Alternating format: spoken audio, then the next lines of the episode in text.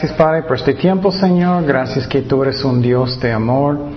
Llénanos con tu Espíritu Santo, Padre. Y, Señor, tócanos, llénanos. Necesitamos tu Espíritu Santo, Padre. Habla en nuestros corazones. Sánanos de todo, Señor. Darnos fuerza.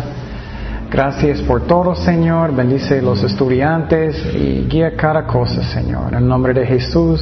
Amén. Ok, primeramente los que no estaban, um, tenemos Teología 1, 2 y 3. Y están en el Internet, puedes mirarlos en el Internet. Recomiendo eso porque en la manera que hice las clases es para que es mejor que sabes las cosas de antes. Y entonces, uh, los primeros uh, tres clases puedo dar uh, CD si quieres para estudiar.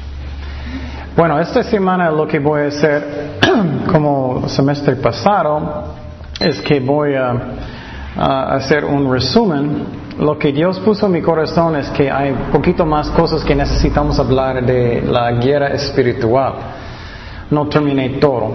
Entonces vamos a empezar con la guerra espiritual. Y quiero decir, todo eso es bajo de santificación santificación. Yo sé que es así mucho, pero ¿alguien recuerda que, que es santificación? Ah, muy bien, muy bien. Galletas. entonces, apartaros a Dios, muy bien. Y entonces, la razón puse la guerra espiritual bajo de este tema es porque un parte de santificación, nuestro, bueno, hay tres tipos de santificación. ¿Qué son? ¿Alguien recuerda? Muy bien, eso es uno. Primero, eh, el primero es santificación posicional o instantáneo. Instantáneo. Cuando aceptas a Cristo, instantáneamente estás en el cuerpo de Cristo, ya estás perdonado, ya eres un hijo e hija de Dios. Número dos es progresiva, progresiva. Eso es como creciendo en Cristo, como madurando en santidad, en Cristo. Número dos. Finalmente, número tres, ¿qué es? Número tres es santificación final, final. Y entonces cuando vamos al cielo, gracias a Dios, nunca vamos a pecar otra vez, nunca más. Eso es una de las cosas que a mí me encanta más que todo, es que, ¿puedes imaginar, nunca vas a pecar? Ay, Qué bueno. nunca, nunca, nunca. Y yo sé, algunas personas piensan que ya no haces, pero todos hacen. todos lo hacen. Y algunas iglesias sí enseñan eso. Ellos enseñan una doctrina se llama santificación completo y ya no pecas. Pero ya hablamos de eso, pero eso a mí es, es confusión. Eso no pasa. Solamente puedes pegarles en la cara una vez y vas a mirar que ellos no son perfectos. y entonces, uh, um, solamente después de la muerte vamos a estar perfectos. Entonces, santificación es un proceso. Poco a poco Dios está cambiándonos más como Cristo. Vamos a Filipenses 3.12. Filipenses 3.12. Y quiero decirte que es nuestra decisión. Yo no puedo repetir de toda la clase del semestre pasado, pero podemos decidir nosotros cómo, rápido podemos madurar en Cristo. El más que mi corazón está rendido a Dios, el más rápido yo puedo madurar. Estoy seguro que ustedes han visto personas que no tienen muchos años en Cristo. Ellos son más maduros que personas que tienen 30 años. ¿Qué es la razón? Es obediencia, obediencia. Filipenses 3, 12 al 15 um, son las palabras de Pablo. No que lo haya alcanzado ya, ni que ya sea perfecto, sino que prosigo por ver si logró hacer aquello para lo cual fue también asido por Cristo Jesús. Y entonces, um, él dijo mismo que él todavía no llegó a la perfección. Hermanos, yo mismo no pretendo haber ya alcanzado, pero una cosa hago. Eso es lo que hacemos nosotros. Olvidando ciertamente lo que queda atrás extendiéndome a lo que está delante. Prosigo a la meta, al premio del supremo ah, llamamiento de Dios en Cristo Jesús. Así que todos los que somos perfectos, esto mismo citamos.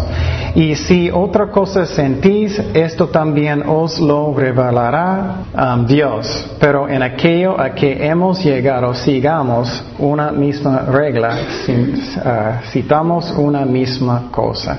Entonces, ¿cuántos de nosotros somos mejores que Pablo? No creo, ¿eh?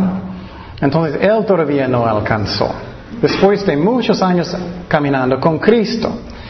Entonces, santificación, esas son las tres cosas procesional, progresiva y final. Y estamos hablando de la guerra espiritual. ¿Qué es?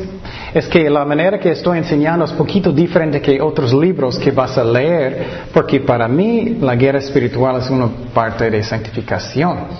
Cómo podemos um, caminar con Cristo. Porque ¿qué es que el diablo quiere hacer? Quiere tropezarnos, ¿no? Él quiere que vamos a pecar. Es lo que Él quiere. Ok, bueno. En, el resumen, en una guerra tenemos tres cosas básicas.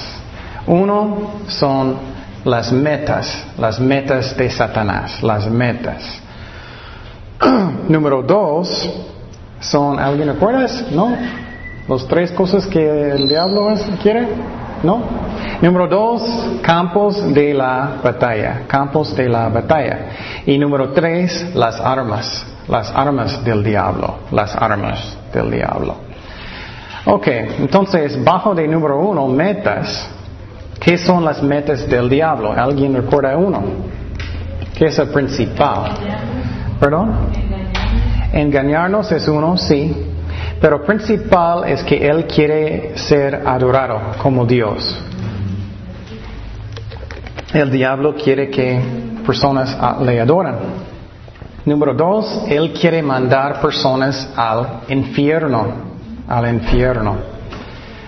Número tres, mi favorito, él le gusta torturar cristianos y no cristianos, los dos. Él quiere.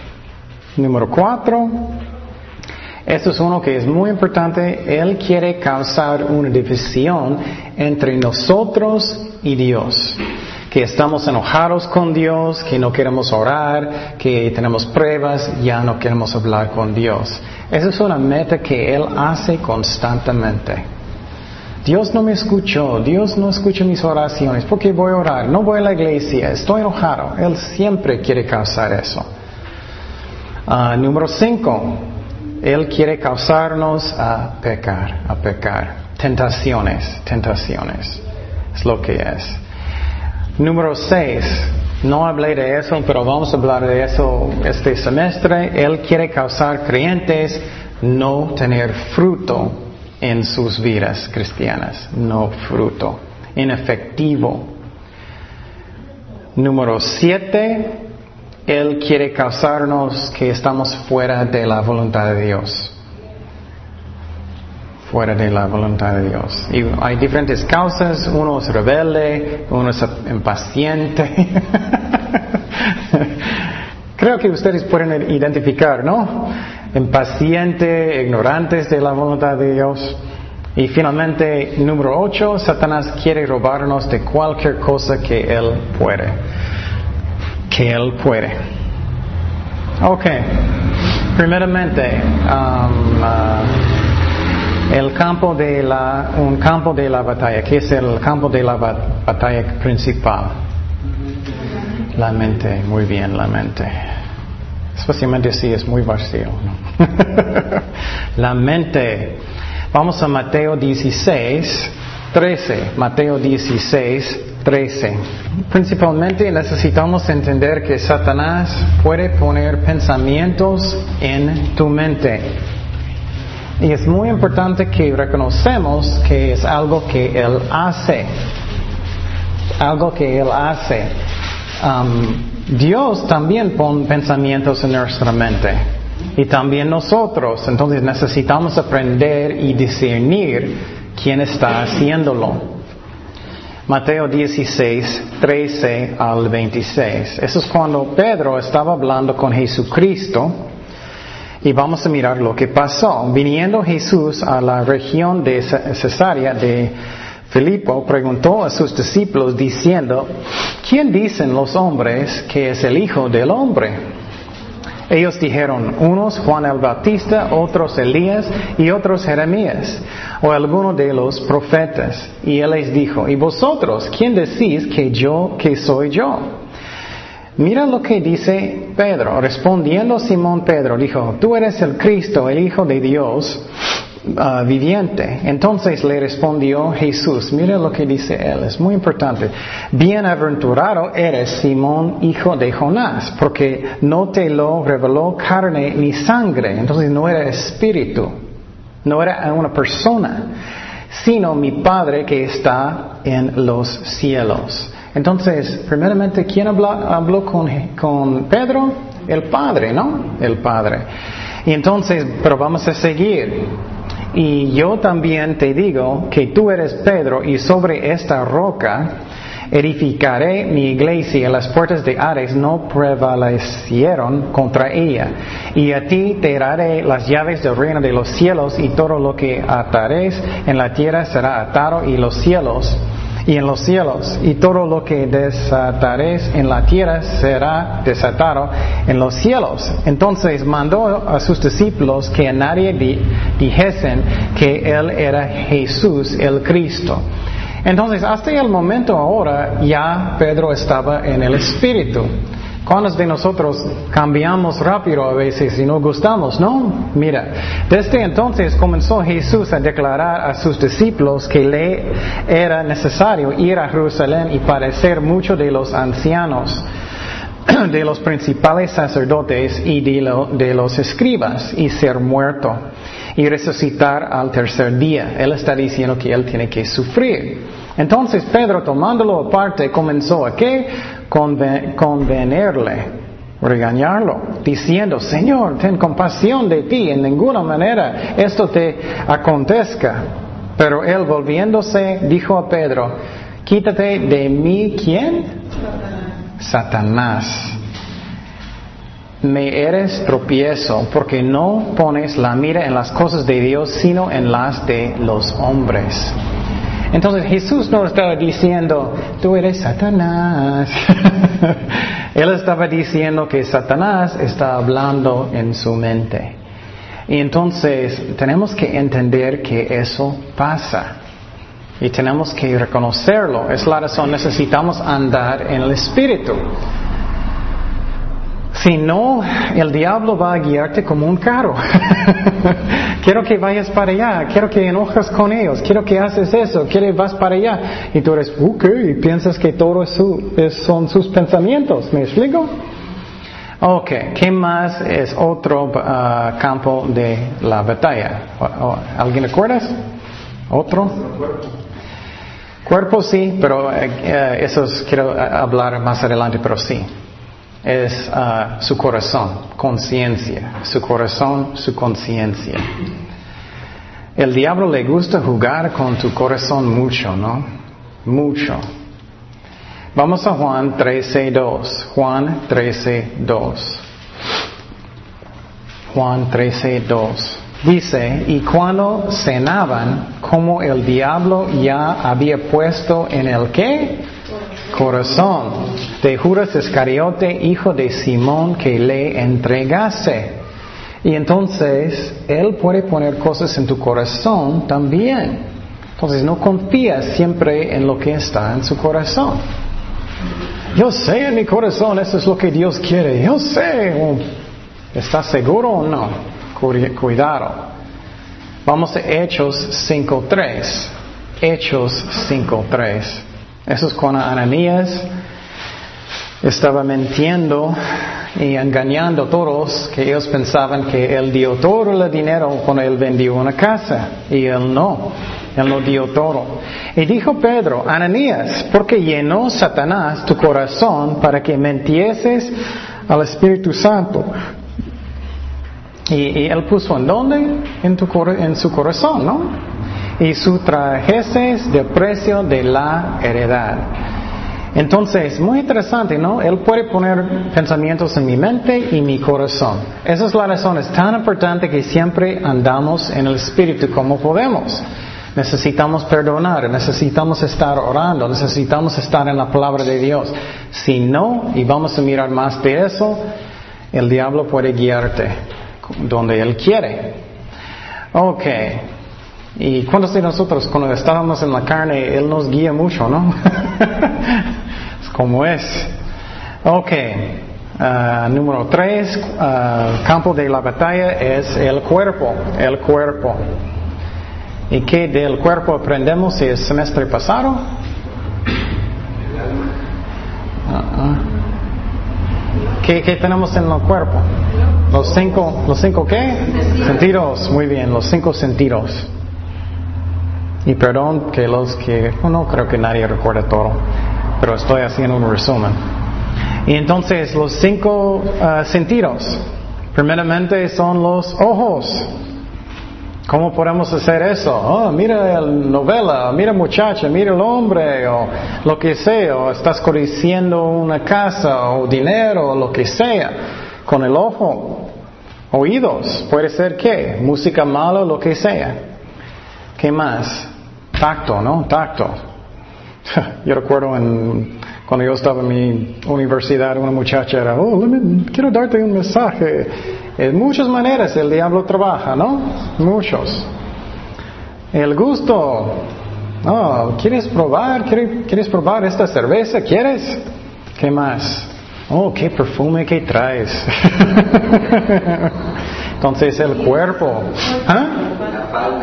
Entonces es lo que hueles. Ok, número 5, número 4, campo de la batalla es que su voluntad, su voluntad. Él finalmente quiere que tú cambies para ser rebelde, rebelde. Ay Señor, si no me escuchas ya, estoy enojado. Si no quieres ayudarme, ya, ya no voy a la iglesia o lo que sea. Él quiere que, o, o frío, puede ser frío. Ya, ya, no, no creo que quiera.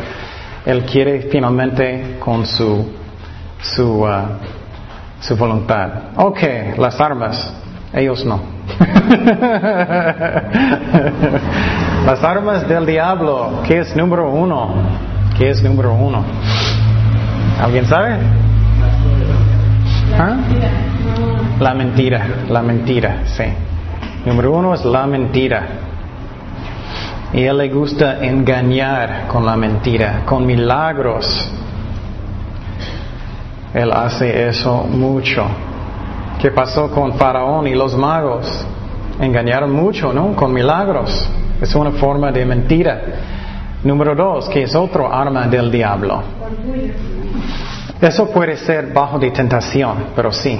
Ok, acusación, acusación acusación. Por ejemplo, el diablo va a decir, ah, mira lo que hiciste, nunca puedes servir al Señor, nunca puedes, Dios nunca va a perdonarte, o no eres suficiente santo, mira, no puedes hacer nada, no puedes volver, ¿por qué vas a la iglesia? Él quiere desanimar, Él hace todo cualquier acusación que él puede pensar y vamos a mirar poquito de Job. Número tres. ¿Qué es número tres? ¿Alguien recuerda? Muy bien, sufrimiento.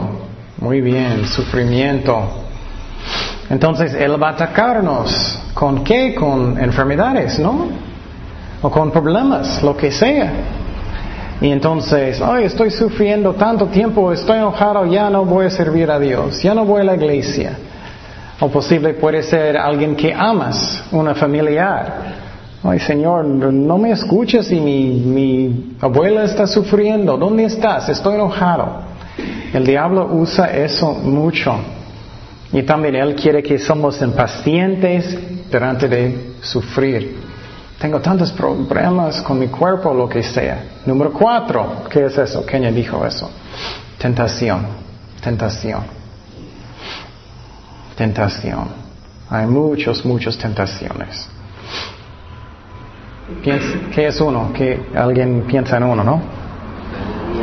Kenia dijo orgullo, sí, pero más específico, ¿qué tipo? Sí. ¿Perdón? Sí, sí, también. Pero quiero más específico, como orgullo o dura, eso, eso. ¿Qué tipos de tentaciones son?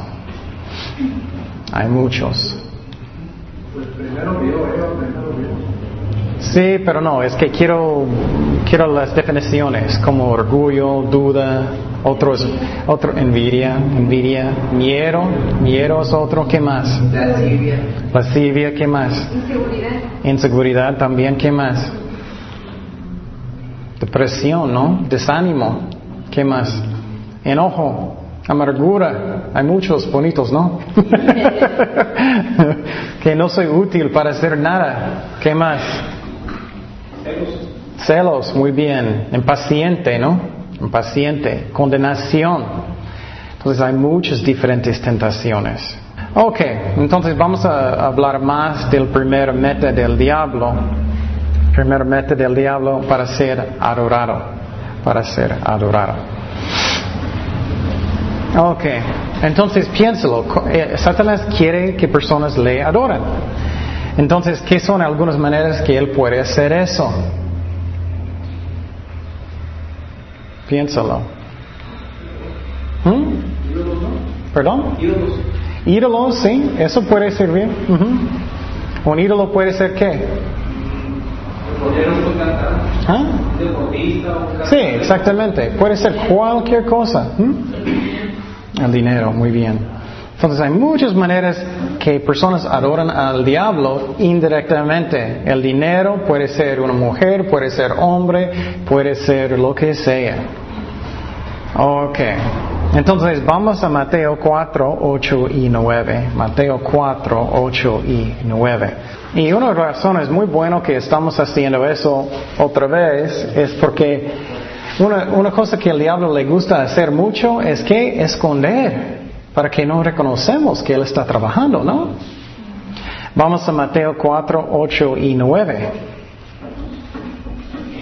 Dice, otra vez le llevó el diablo, eh, llevó a Jesucristo, el diablo a un monte muy alto y le mostró todos los reinos del mundo y la gloria de ellos. Y le dijo, todo esto te daré si pos, postrado ¿qué? Adorares. Increíble, ¿no? Él quiere eso de Dios también. Ok, y entonces él usó eso, vamos a hablar más de eso más adelante. Número dos, cada religión falso tiene un demonio va atrás de esa religión. Cada religión tiene. Y por ejemplo, los mormones, ellos tienen demonios detrás de esta religión. Los testigos de Jehová, todos. Los católicos, todos, que, tiene, que son falsos. Entonces vamos a 1 de Corintios 10, 19 al 22. 10, 19 al 22. 1 de Corintios 10, 19 al 22. Dice, ¿qué digo pues?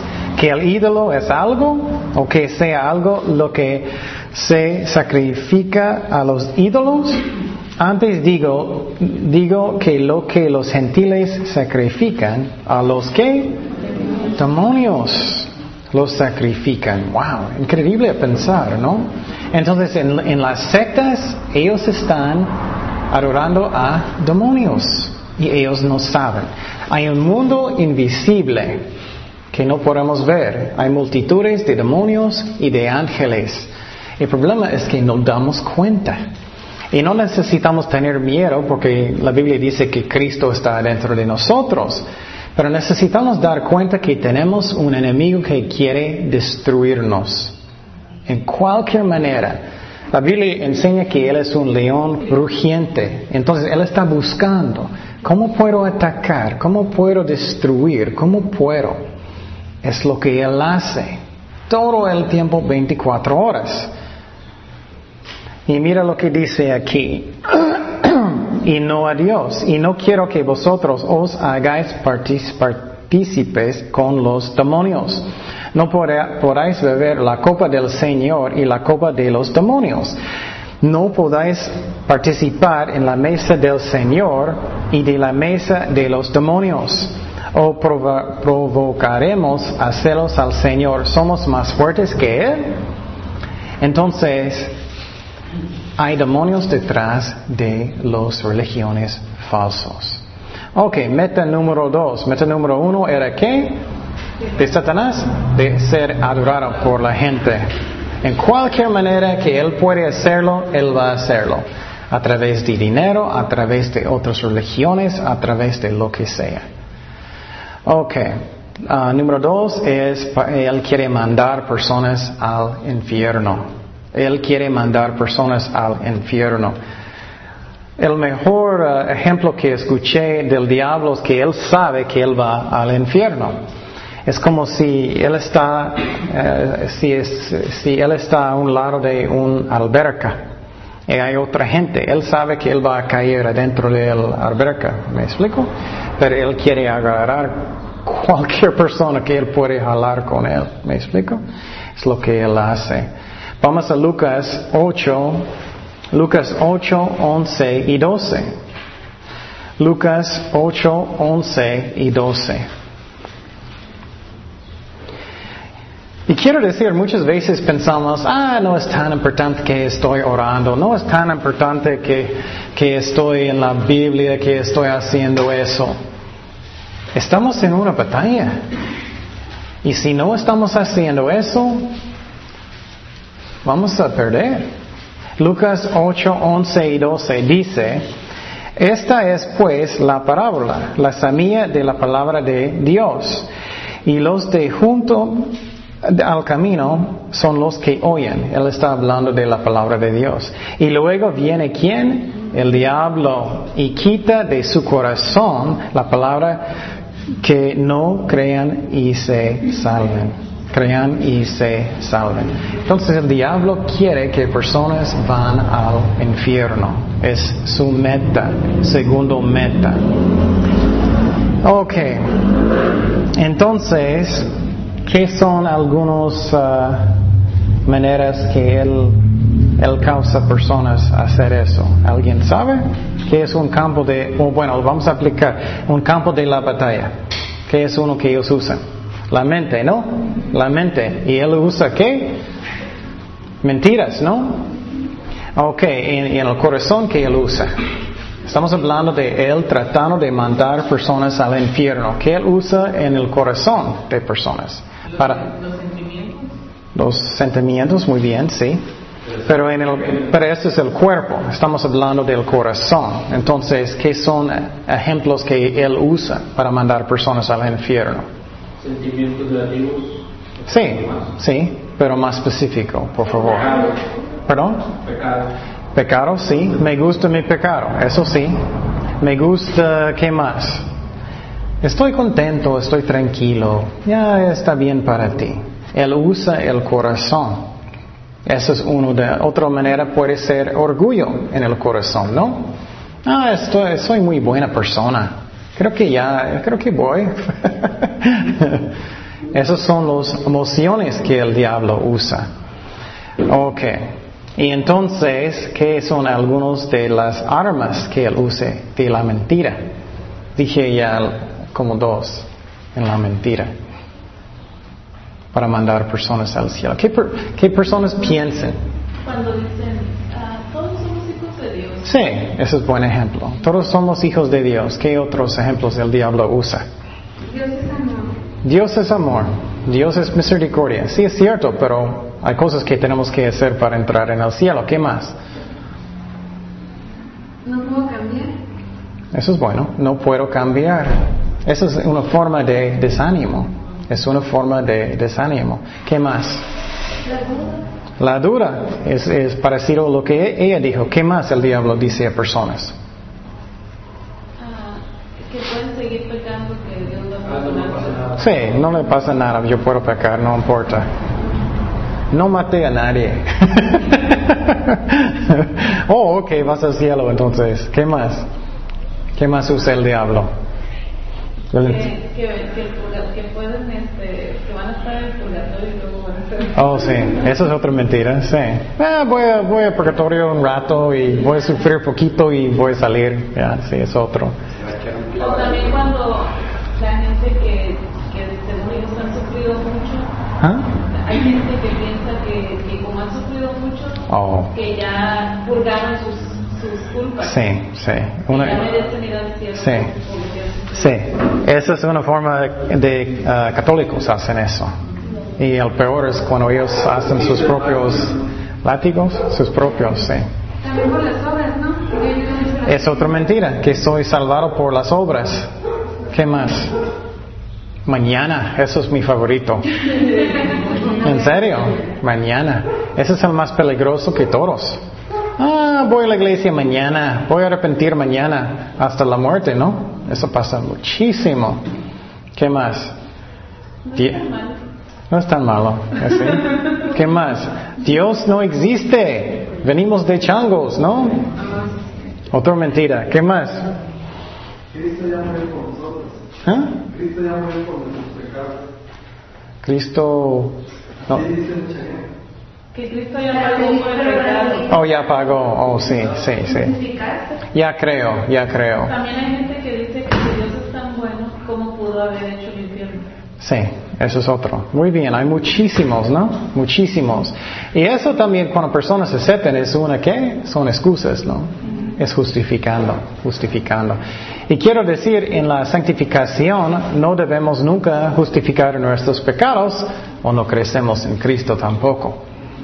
Ok, ¿qué más que Él usa de las armas?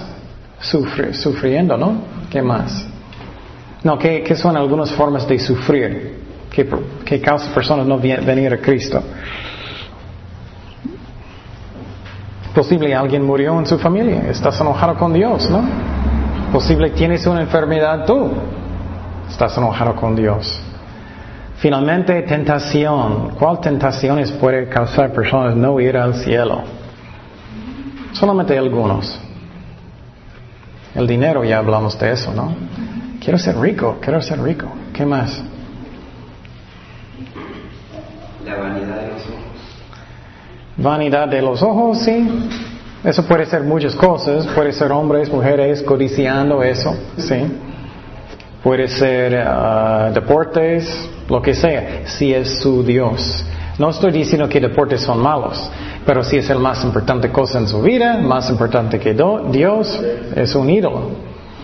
Ok, entonces número tres, Él quiere torturar personas. Él quiere torturar personas. Y Él quiere hacer eso a nosotros.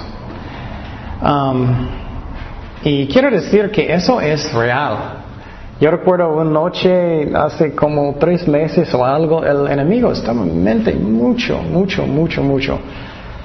Y uh, a veces él él no para rápidamente, a veces no.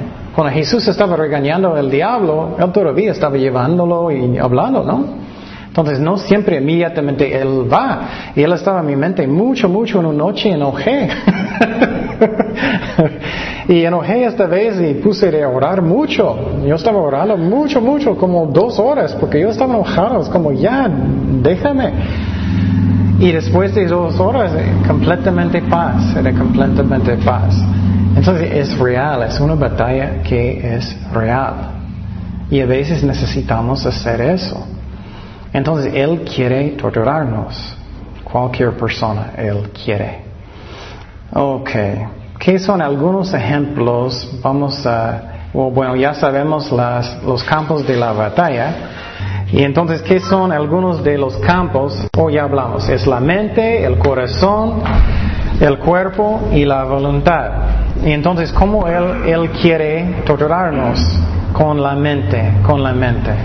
¿Qué son algunos ejemplos que pasa con cristianos y no cristianos?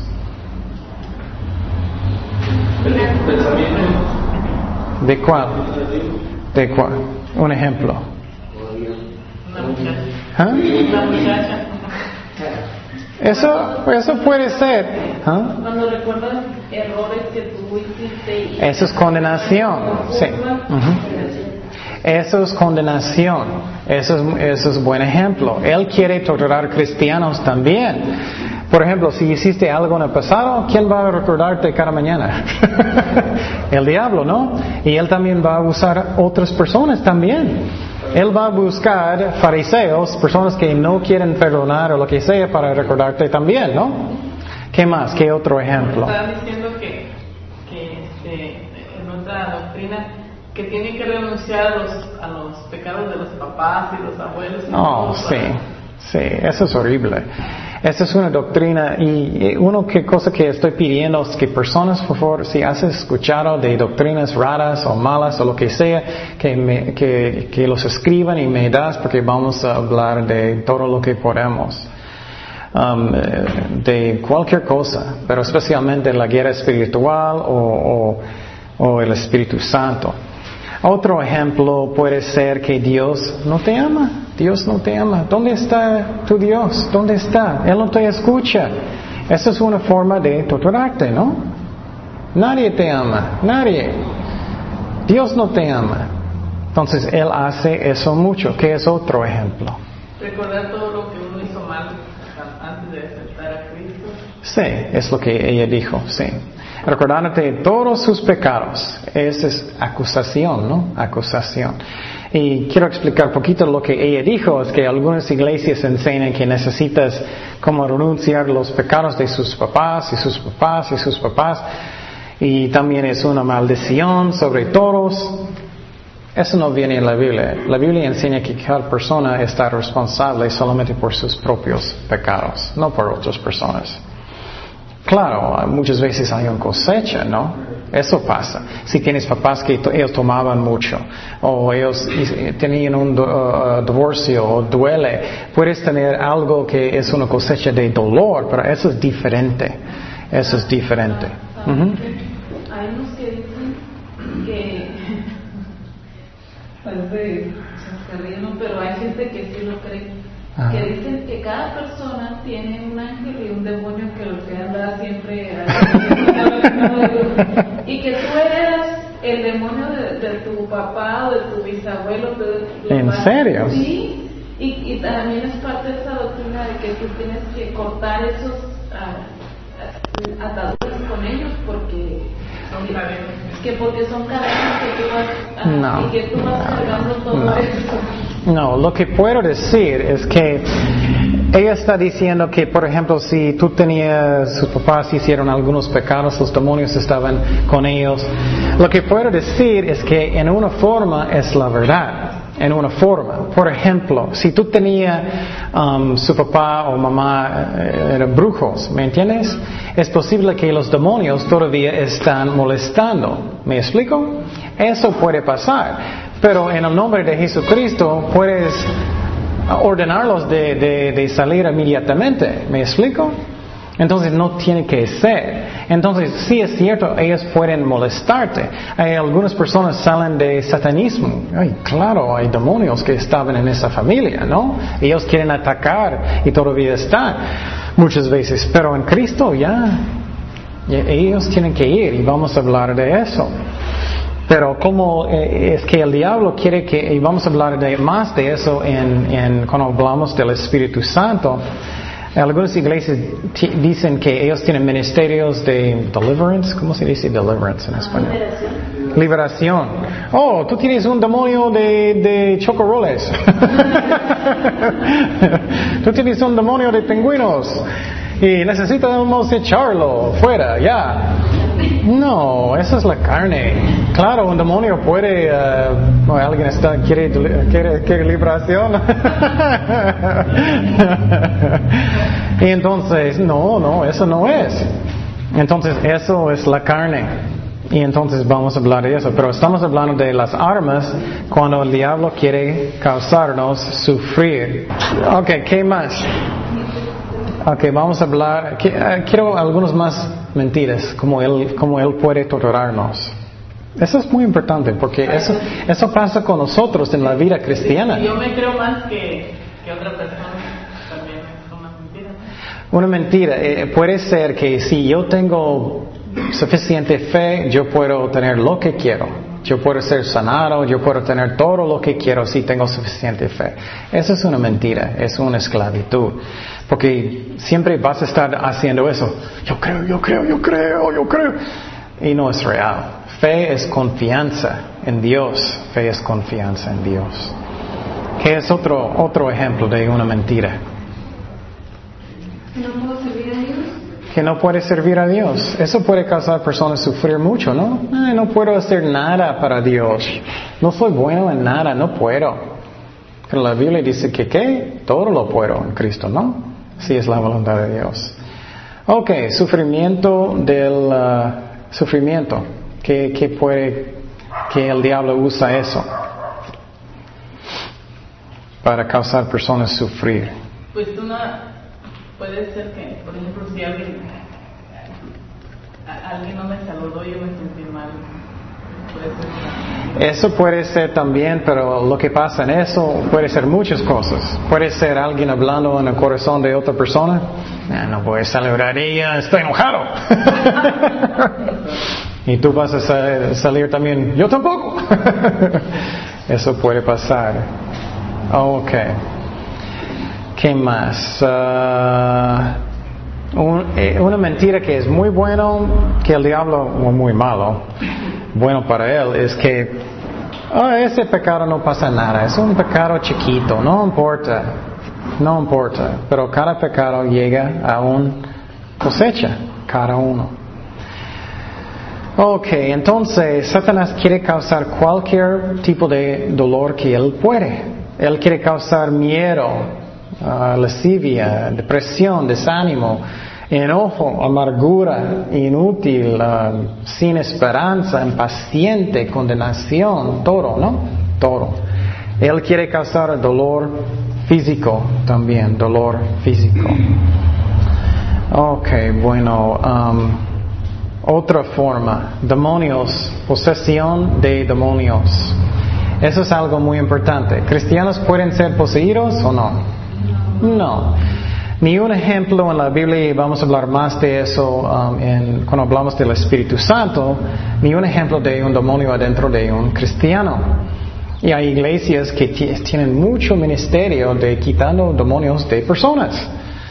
Y no es posible. Pero ellos sí pueden poseer personas que no son cristianos. Ajá. Una duda, este, pero si un cristiano ya anda tentando con esas cosas.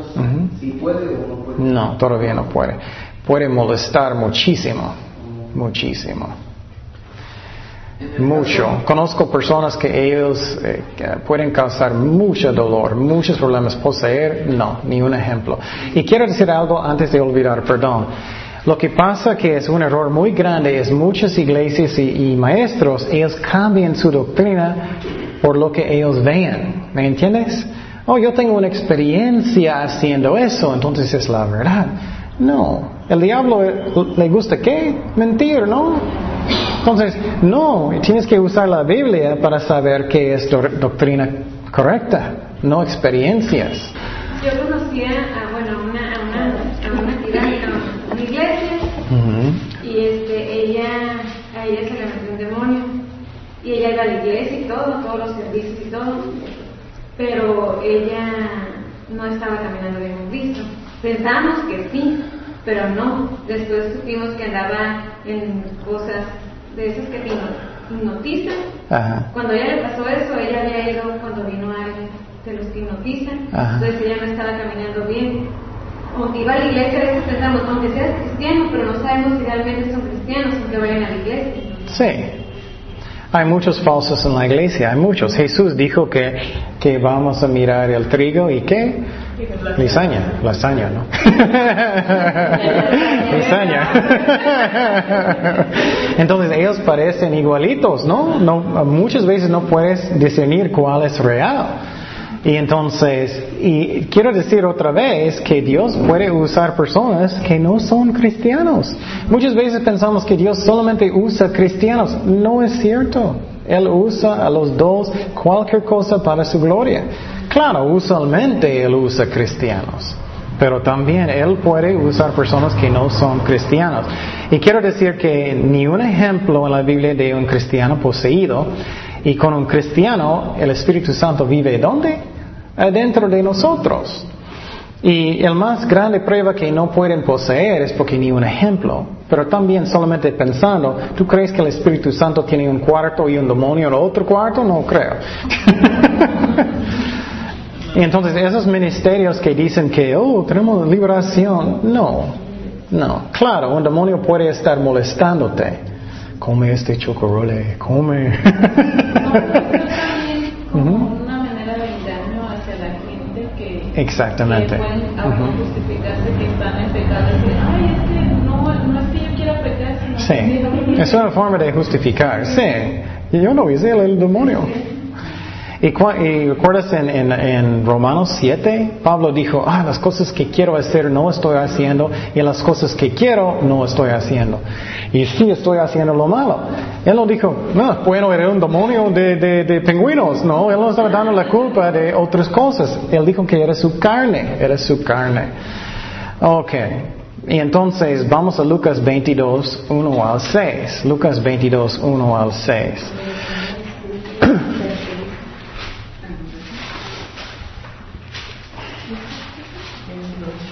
Lucas 22, 1 al 6. Eso es cuando um, Judas fue poseído. Estaba cerca la fiesta de los panes sin levadura, que se llama la Pascua, y los principales sacerdotes y los escribas buscaban cómo matarle, porque te- temían al pueblo. Y entró quién? Satanás en Judas por sobrenombre Escariote, y el cual era uno de- del número de los doce. Él estaba en la iglesia, no solamente estaba en la iglesia, él estaba uno de los líderes. Ahí se puede decir que Judas era cristiano, ¿no? No. ¿No? No. También vamos a aprender en, en, en, en, ah, en el estudio del Espíritu Santo, ellos todavía no nacieron de nuevo, de todas maneras. Ellos todavía no tenían el Espíritu Santo adentro de ellos. Y entonces esos... eh, ajá. Quiere decir que él era seguidor de Cristo. Él era seguidor de Cristo, eso sí. En una forma puedes decir, pero es que, es que estamos en diferentes tiempos. Estamos en los tiempos cuando, cuando, um, uh, uh, cuando el Espíritu Santo vive dentro de nosotros, vive dentro de nosotros. Y entonces, ¿qué dice aquí? Y este fue y habló con los principales sacerdotes y con los jefes de la guardia y cómo se lo entregaría. Ellos se alegraron y convinieron en darle dinero y él se comprometió y buscaba una oportunidad para entregárselo a espal- a espaldas del pueblo. Entonces lo que está pasando aquí es que quiero decir y enfocar que siempre cuando alguien está poseído por un, un ah, demonio, ellos no hablan así, como las películas, ¿no? sí, ellos están vomitando como, como, como espuma y todo eso. No, puedes tener a alguien poseído por un demonio que habla normal, que anda normal y no sabes. Y quiero decir para un incrédulo, no cristiano, yo no creo que en cualquier momento un demonio puede entrar en alguien. Necesitas abrir la puerta en una manera, como un Ouija, ¿cómo se dice en español? Ouija. Eso es una manera. Hipnotismo, dijiste, esa es otra forma. Tienes que abrir la puerta. Entonces, no cualquier momento. Si era así, cada persona va a ser poseído, ¿no? Ajá. A mí me tocó una experiencia, yo estaba predicando a una persona y de repente se dejó venir otra persona como con, así su gesto era como si me fuera a agredir, ¿Y fuera qué? como si me fuera a golpear. Oh, ok. Y cuando llegó junto de mí, lo único que hizo fue rodearme a mí a otra persona. Cuando me iba rodeando, ella decía, ¿y crees que Dios está contigo? Sentí opresión, o sea, sentí, o sea, Wow. como escalofrío. Y se retiró. Y yo seguí predicando a la otra persona y al rato volví a regresar. Igual con ese gesto amenazante. Igual cuando llegó, otra vez me volvió a rodear y me dijo, ¿y crees que porque Dios está contigo te voy a tener miedo? Wow. Entonces, cuando eso me dijo, entonces ya como que reaccioné Ajá. y le dije, pues si tú no me tienes miedo, yo no tengo miedo a ti porque Dios me ha dicho que si Él está conmigo, ¿quién contra mí? Mm. Cuando yo dije eso, haz de cuenta que le metí el acelerador, se fue rápido.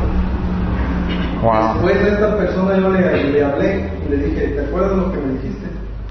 Me dijo, no, yo no le dije nada. Yo no, yo no le faltaba respeto a usted. Kenny y yo tenemos una experiencia muy parecida. Fuimos a un lugar para comprar ah, fruta y de, y de repente un, un- un hombre vino y él estaba hablando conmigo en la puerta y de repente él dijo, ¿tú crees que estás ganando la batalla? Yo era, ¿qué? Era muy parecido, era un demonio. Y entonces, ellos son reales, ellos están, ellos quieren destruir y no siempre están vomitando como las películas. Pero a veces sí, a veces sí. Y quiero decir, cuando alguien está poseído, es como si ellos están manejando un carro. Es- solamente es diferente, diferente porque ellos tienen um, control de su cuerpo. No, es como ellos están adentro manejando todo. Ok, y entonces también ah, demonios pueden poseer animales, animales también.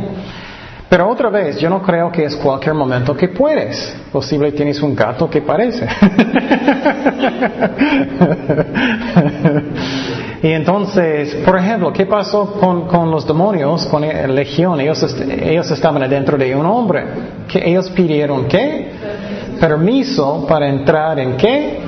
En los puercos. Y ellos oyeron, ellos cayeron en el mar. ¿Te acuerdas eso? Entonces, eso también puede pasar. Ajá. Jesús dice que cuando sale un demonio y se va y vaga buscando otro cuerpo Sí, y no encuentra sí. y regresa aquella persona Ajá. con otros Siete.